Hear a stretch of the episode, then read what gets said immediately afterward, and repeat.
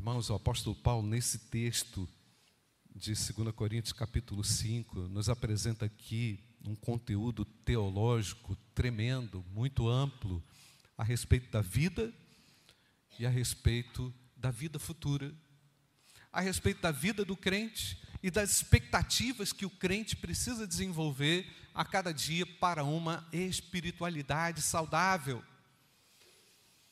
Sem uma espiritualidade saudável, nós corremos muitos riscos, né, irmãos, de absorver ideias erradas, conceitos totalmente é, contrários dos conceitos de Deus.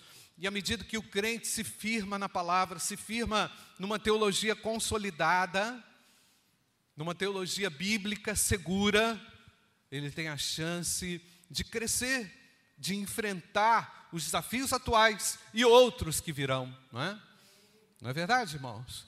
E, e o apóstolo Paulo está preocupado com a igreja de Corinto com relação às expectativas que eles tinham a respeito da vida, de como desenvolveriam a vida com Deus. Nós sabemos que esse povo tinha recebido uma influência muito grande pagã, e esse paganismo queria se misturar à pureza do Evangelho. Nós vamos falar um pouquinho mais sobre isso hoje à noite. Mas esse conteúdo teológico que nos é ensinado aqui nesse texto, irmãos, me chama muito a atenção dentro de, de uma necessidade que temos de formarmos a nossa família, formarmos uma consciência cristã dentro da nossa casa a respeito do que é a vida e do que é a vida futura, do que vivemos agora, do que enfrentamos agora, dos sentimentos que temos agora e daquilo que nós devemos ah, olhar e, da, e, e de como nós devemos olhar para o futuro com a perspectiva positiva. É? Temos ao mesmo tempo angústias, esse texto fala de angústias que o cristão vive com relação a necessidade dele se revestir, revestir de Cristo, né? E, ao mesmo tempo, o texto aponta para um futuro onde a igreja será apresentada diante do tribunal de Cristo. Eu e você fomos livres da condenação eterna. Glória a Deus, a pena foi totalmente não é, é paga ali em Jesus mas nós teremos que enfrentar um tribunal. É o que o texto nos, nos diz, né, irmãos? Nós vamos comparecer diante do tribunal, para que cada um receba segundo o bem ou mal que tiver feito por meio do corpo, não é? Então, claramente, o apóstolo Paulo está preocupado com a condição espiritual da igreja e, ao mesmo tempo, ele quer que essa que essa questão relacionada à própria angústia que foi aqui apresentada, a gente vai falar um pouquinho, que ela seja é, é, é, vivida da melhor forma possível, é? diante das limitações. Paulo considera a vida aqui, em primeiro lugar, irmãos, como algo que pode ser desfeito rapidamente. É? A nossa vida aqui pode ser desfeita pela morte, não é isso? É isso que ele quer dizer. Sabemos que se a nossa casa, coloca essa condição, se a nossa casa terrestre desse tabernáculo, se ela se desfizer, temos da parte de Deus um edifício. Vamos ler de novo o versículo 1, coloca lá, Ana Laura, todos juntos. Pois sabemos que se a nossa casa terrestre deste tabernáculo se desfizer,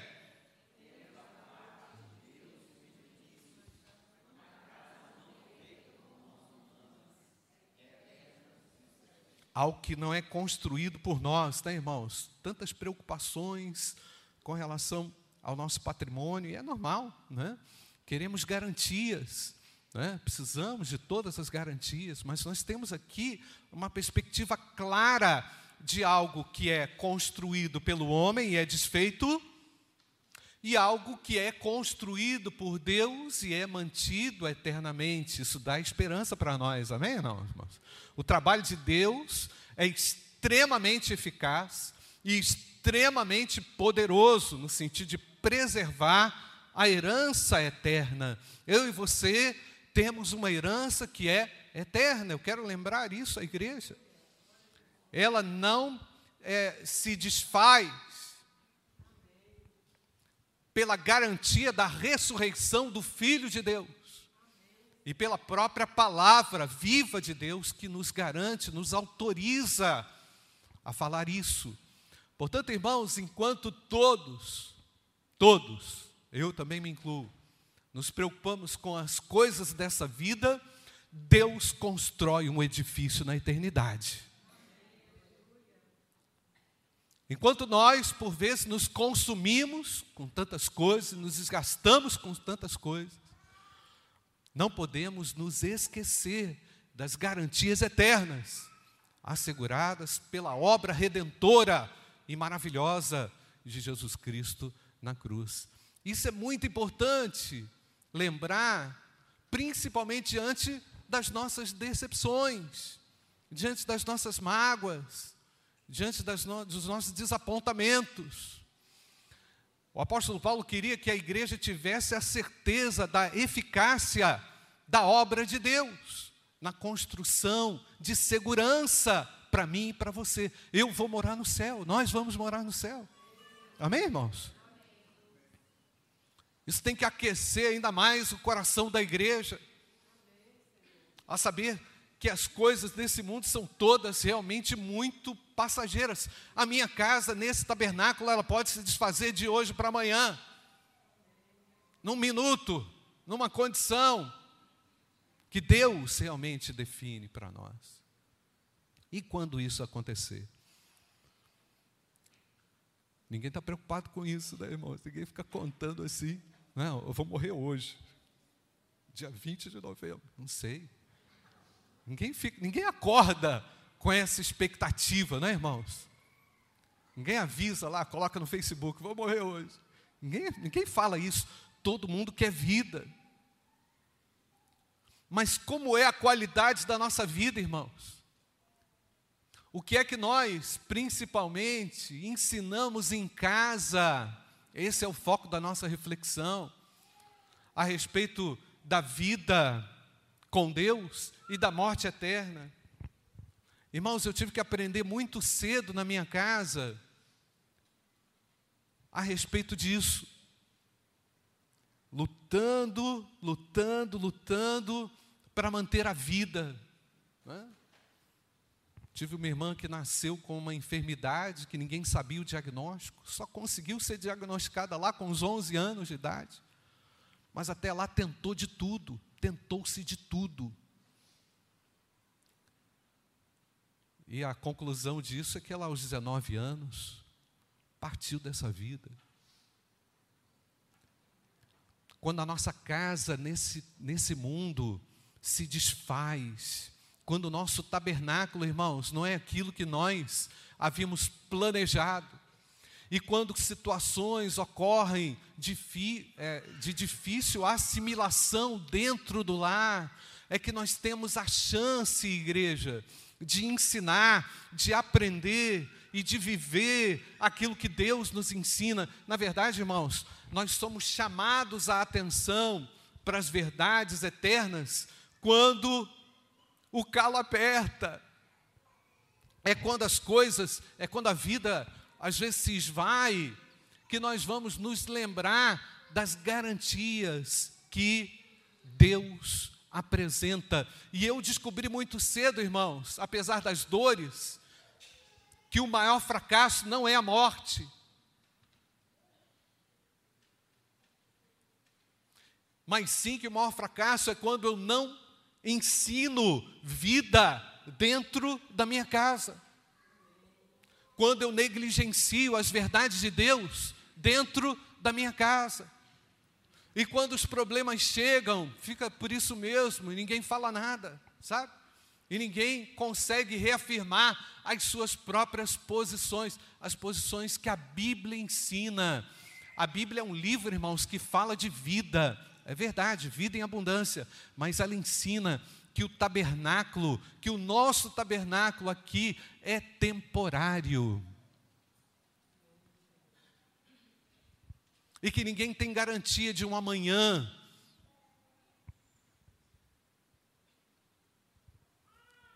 Mas ao mesmo tempo, irmãos, que Paulo, nesse ambiente é, que ele apresenta aqui aos Coríntios, ele diz que nós gememos, não é isso? Versículo 4. Nós que estamos, versículo 4, coloca aí de novo, Aninha. Nós que estamos nesse tabernáculo, o texto diz o quê?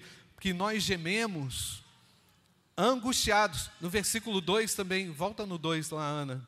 E por isso, neste tabernáculo, gemendo, gememos, desejando muito ser revestidos da nossa habitação celestial. O foco do, o foco do cristão é ser revestido dessa nossa habitação celestial. Temos que olhar para a vida, irmãos, com a perspectiva da garantia que a palavra do Senhor nos oferece. Eu tenho vida eterna com Deus. Nós temos vida eterna com Deus. E temos que ensinar isso para os nossos filhos. Porque, irmãos, nossos filhos, mais do que nunca hoje, estão muito ávidos pela vida, pelo entretenimento. Estão vivendo numa dimensão de entretenimento, de, ah, de fantasias muito intensas fantasias a respeito da vida. E muitas vezes nós não queremos nem interferir nesse mundo fantasioso do nosso filho, muito pelo contrário, às vezes a gente estimula a, a, a vida fantasiosa do nosso filho e não apresenta a realidade espiritual da vida. Ah, pastor, mas meu filho tem que viver a infância. Concordo, mas a infância é na infância que nós aprendemos muitas coisas a respeito da vida e da morte. É ou não é, irmãos? Ou não? Pelo menos nós que fomos criados no Evangelho, eu aprendi muito cedo que o meu Deus é aquele que dá a vida eterna. Ainda que não tivesse a compreensão disso para mim, eu fui ensinado para a glória de Deus, irmãos. Que Jesus foi conquistar um lar eterno para mim. Amém, igreja? Quais são as perspectivas que nós damos para os nossos filhos, irmãos? Ótimos, perspectivas educacionais melhores, as melhores roupas, a melhor condição né, de estudo, de vida, de lazer. Mas e ali, não está errado fazer isso, mas aliado a isso, meu querido papai, minha querida mamãe, você está atento à necessidade do seu filho. Ele é um ser espiritual que precisa também da graça redentora. Eu quero lembrar a você que o seu filho precisa da mesma consolação que você também precisa. O mesmo almejo que o seu coração tem hoje, de ser revestido não é, da graça, o seu filho também precisa. Então você tem que ter um foco maior e melhor a respeito do que você deseja para o seu filho, do que a Bíblia ensina. Você não pode excluir o seu filho dessa realidade. Irmãos, quando nós é, olhamos para essa geração que surge, para os desafios que nós temos para o amanhã, para o ano que vem, para os próximos anos, nós precisamos é, reafirmar as nossas verdades de uma maneira muito intensa, sem ser chato, logicamente, mas aproveitar as oportunidades para que os nossos filhos conheçam a Jesus e para que eles vivam as bênçãos do Evangelho da cruz. Amém ou não, irmãos?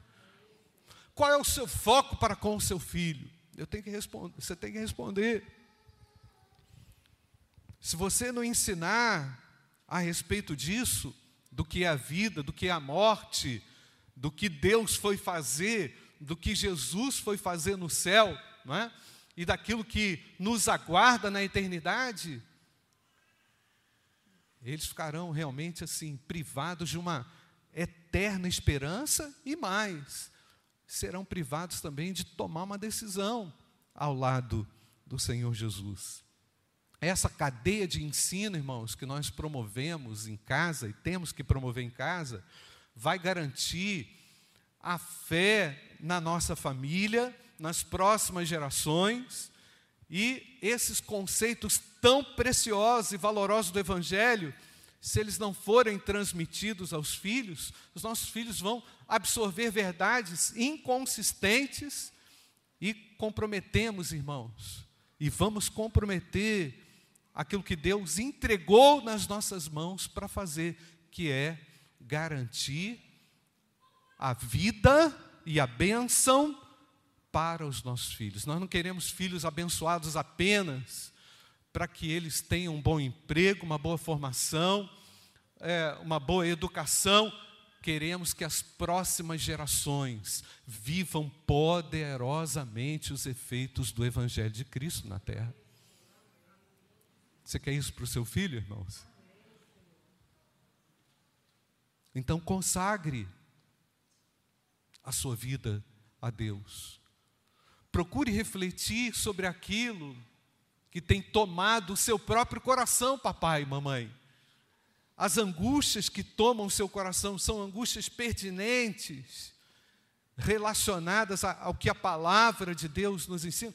Pastor, estamos angustiados com muitas coisas. Não ignore a angústia que o povo vive. Eu não ignoro isso, irmãos. Mas sei que Deus tem algo maior para mim e para você. Amém ou não, querido?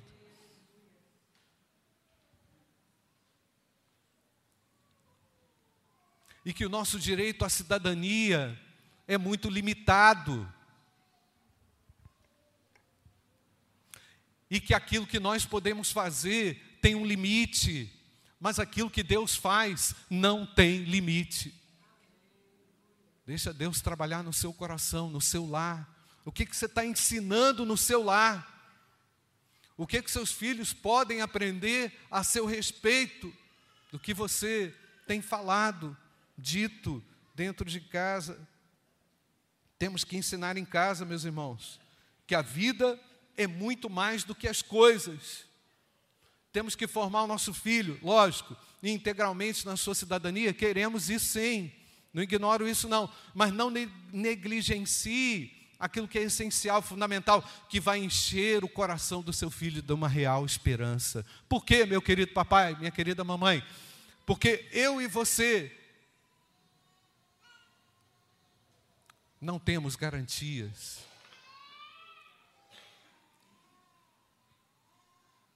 de permanência nessa terra. O texto diz isso. O nosso tabernáculo aqui, ele se desfaz, e quando ele se desfizer, que os nossos filhos saibam para onde nós realmente fomos, amém, irmãos? E que os nossos filhos também tenham essa esperança real, viva no coração deles. Temos que ensinar em casa que as coisas dessa vida são passageiras, que elas são muitas delas vaidade. É preciso que o lar seja esse lugar de equilíbrio entre a verdade que a Bíblia ensina e o que ansiamos muito nessa vida, o que nós queremos para a vida e o que a Bíblia ensina. Paulo olha para essa vida como algo que pode ser desfeito, mais uma vez, irmãos, a qualquer momento mas ao mesmo tempo está certo da obra de Deus. Paulo está certo de que há um edifício sendo construído por Deus na eternidade. Conceito de céu, da eternidade, de vida com Deus, eu aprendi dentro de casa.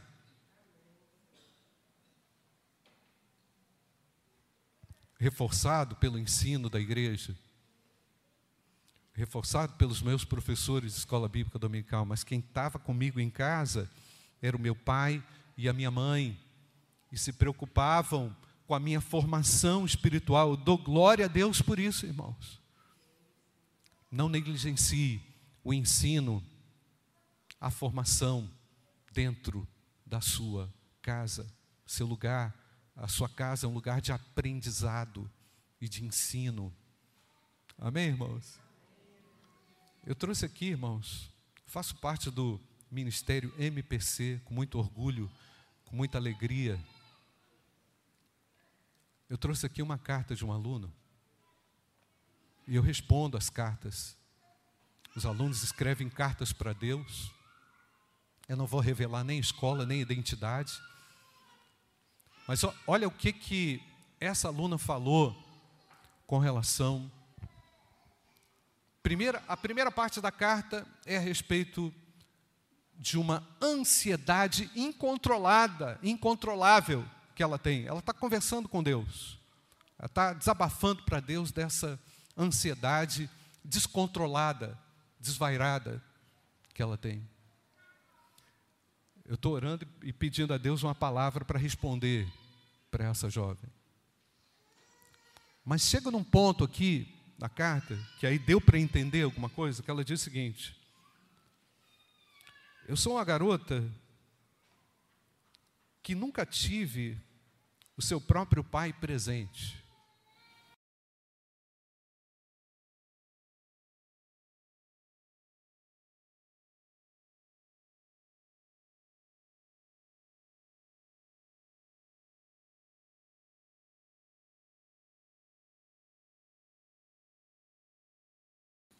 apresentar pelo menos algumas direções aqui para você que quer ver algo bom acontecendo dentro da sua casa. O que está acontecendo dentro do lar, pastor? A questão não é simples, não é simples. Porém, irmãos, eu consigo entender pelo menos alguns motivos. Pais fisicamente ausentes um pai que não se apresenta dentro de casa para oferecer afeto, atenção,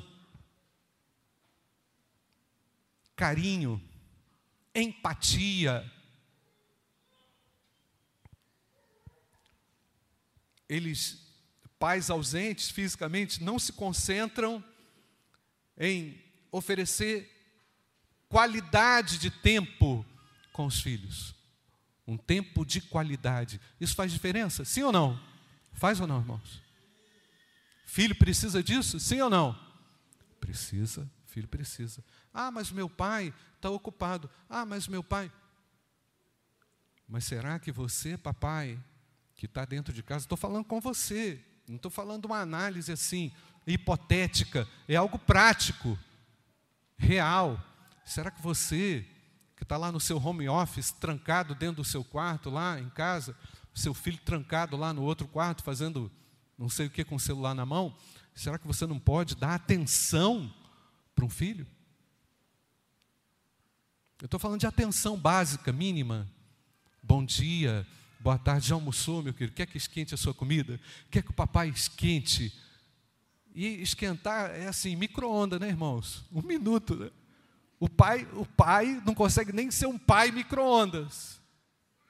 Um pai de micro-ondas, não sabe. O cara coloca o feijão lá, vai feijão para tudo quanto é lado, dentro do micro-ondas. Coloca nem a tampa. O cara não sabe que tem uma tampa. Ah, não sabia. O cara está com a cabeça no mundo da lua. Ele não sabe nada. Ele não sabe nem que é pai. Percebe, irmãos? O cara é um alienado. Ah, eu quero uma família abençoada. Meus filhos vão ser bênção, né? vencer na vida, vai, sei lá, ser, conquistar tudo, conquistar, vai ganhar prêmio. O cara não vive dentro de casa, ele está no mundo da lua.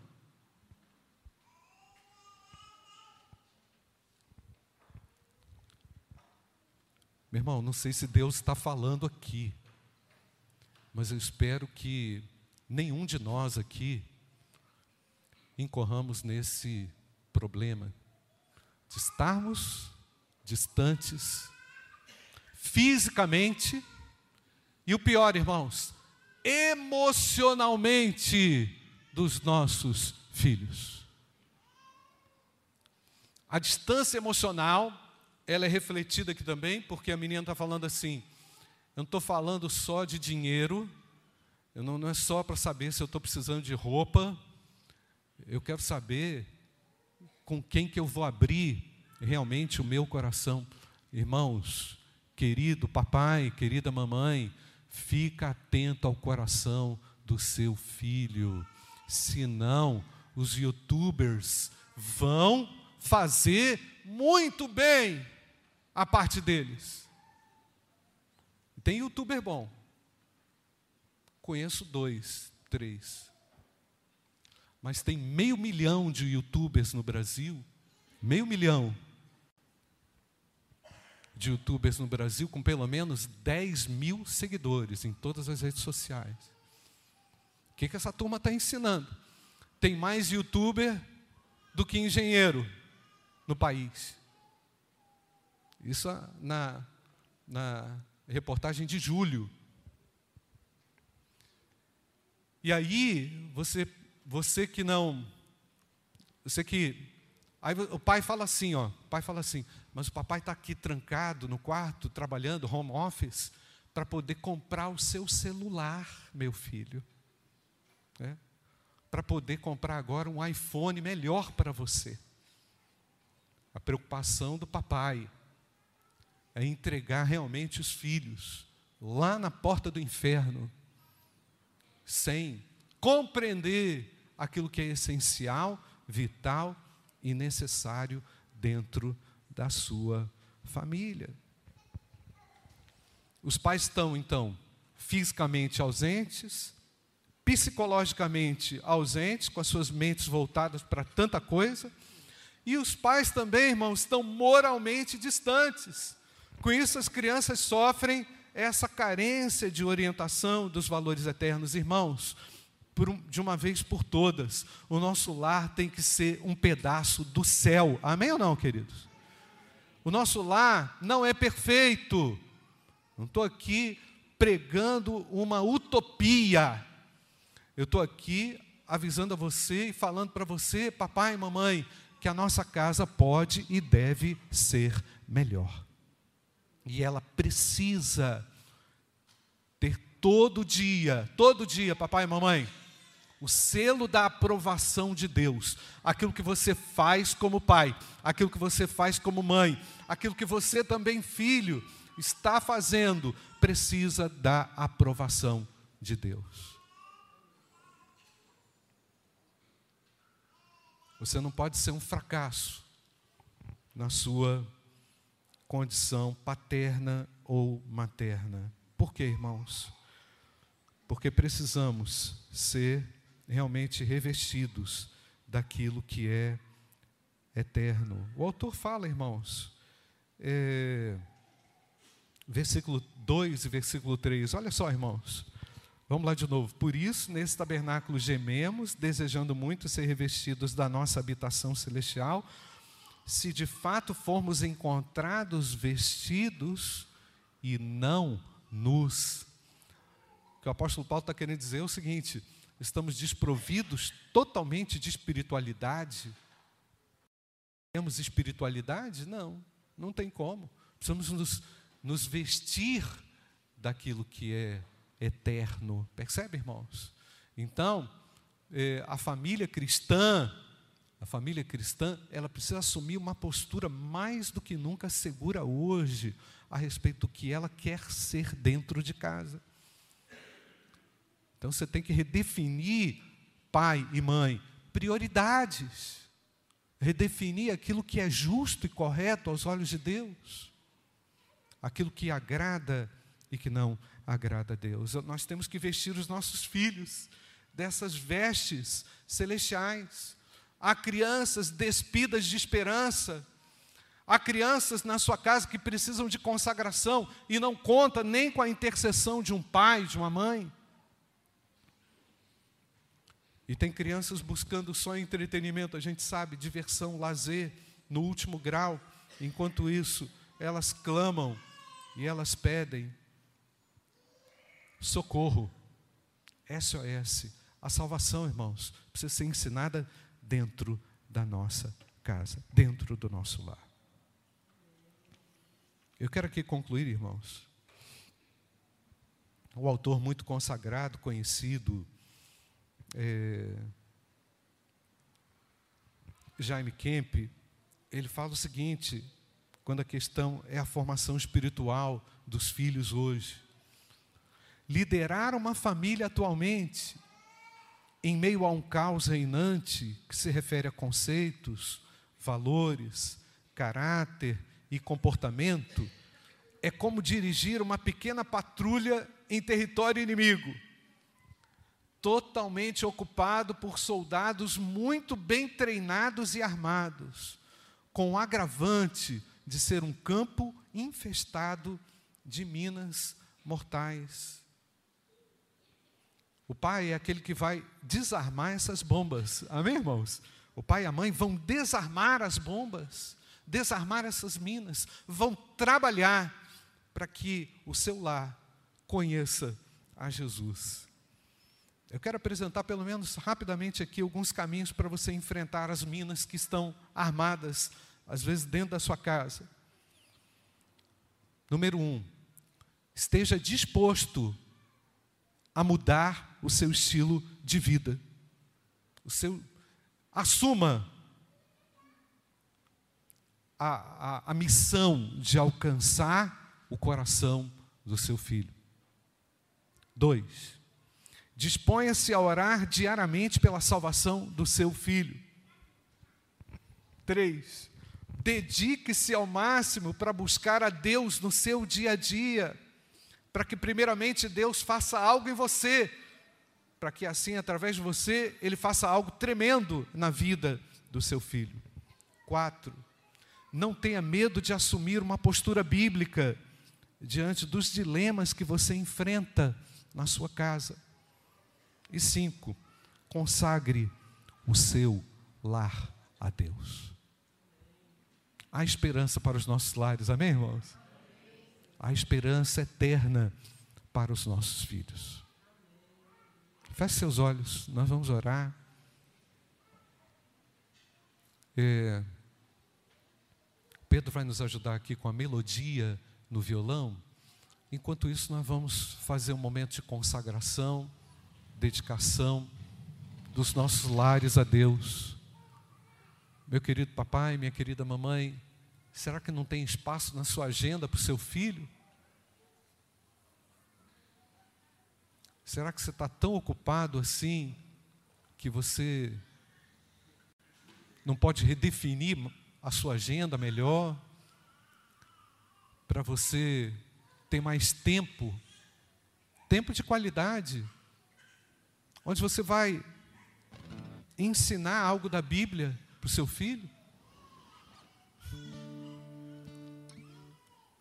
Será que você não pode assumir uma paternidade moralmente responsável, psicologicamente responsável?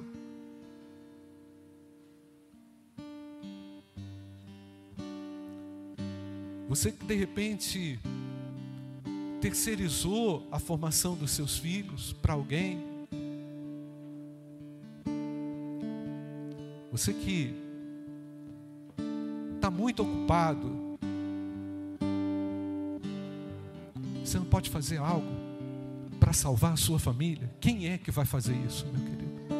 Se não for você. O que é que tem que ser mudado dentro da sua casa? E que pode ser mudado? De repente não vai mudar tudo, mas muda alguma coisa, meu irmão. Faz alguma coisa, faz um movimento. Eu creio que algo precisa ser melhorado dentro do meu lar se você é um pai, uma mãe, que quer caminhar nessa direção, que quer pactuar com Deus agora, agora, nesse momento aqui, ó, dois minutos para as dez. Tome essa decisão aqui. Tome essa decisão aqui. Eu não vou perder o privilégio de ensinar a palavra de Deus para o meu filho. Eu não vou perder o privilégio de levar o meu filho a Jesus Cristo, para ele nascer de novo.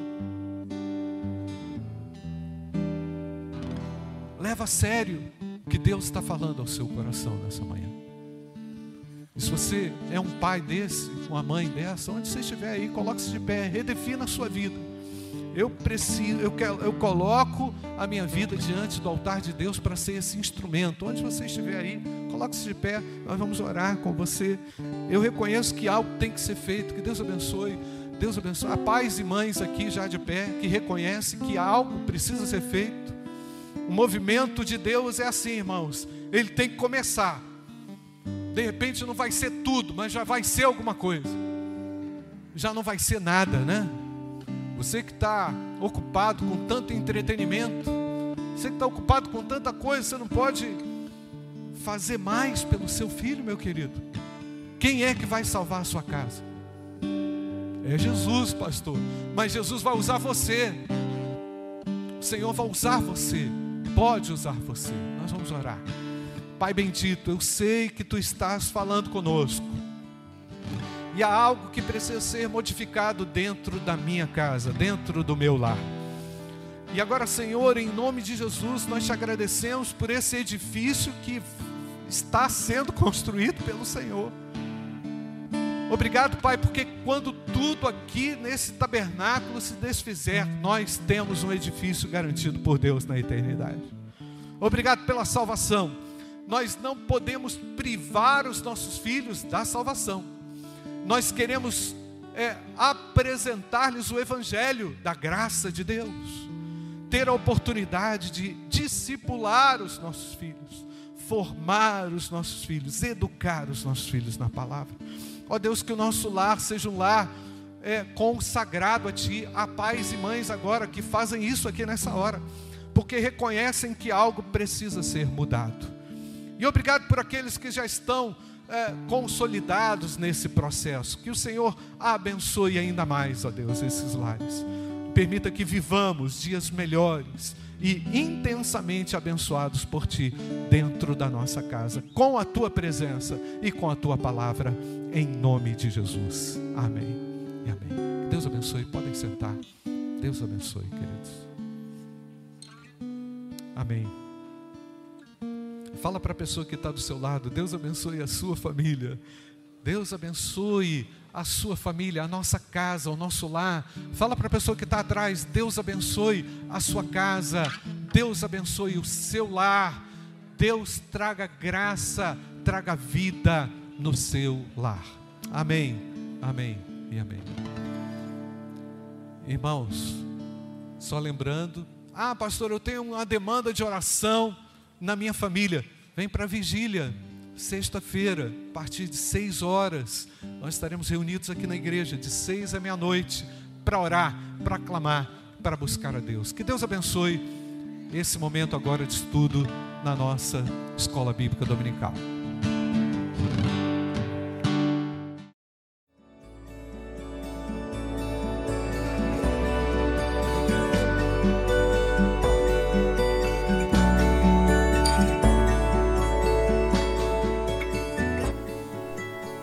Igreja Batista do Bom Retiro tem plena convicção de que a palavra de Deus é poder para salvar e transformar vidas. Nosso desejo é que essa mensagem tenha alcançado seu coração. Para saber mais sobre quem somos e em quem acreditamos, acesse ibbrpatinga.com.br.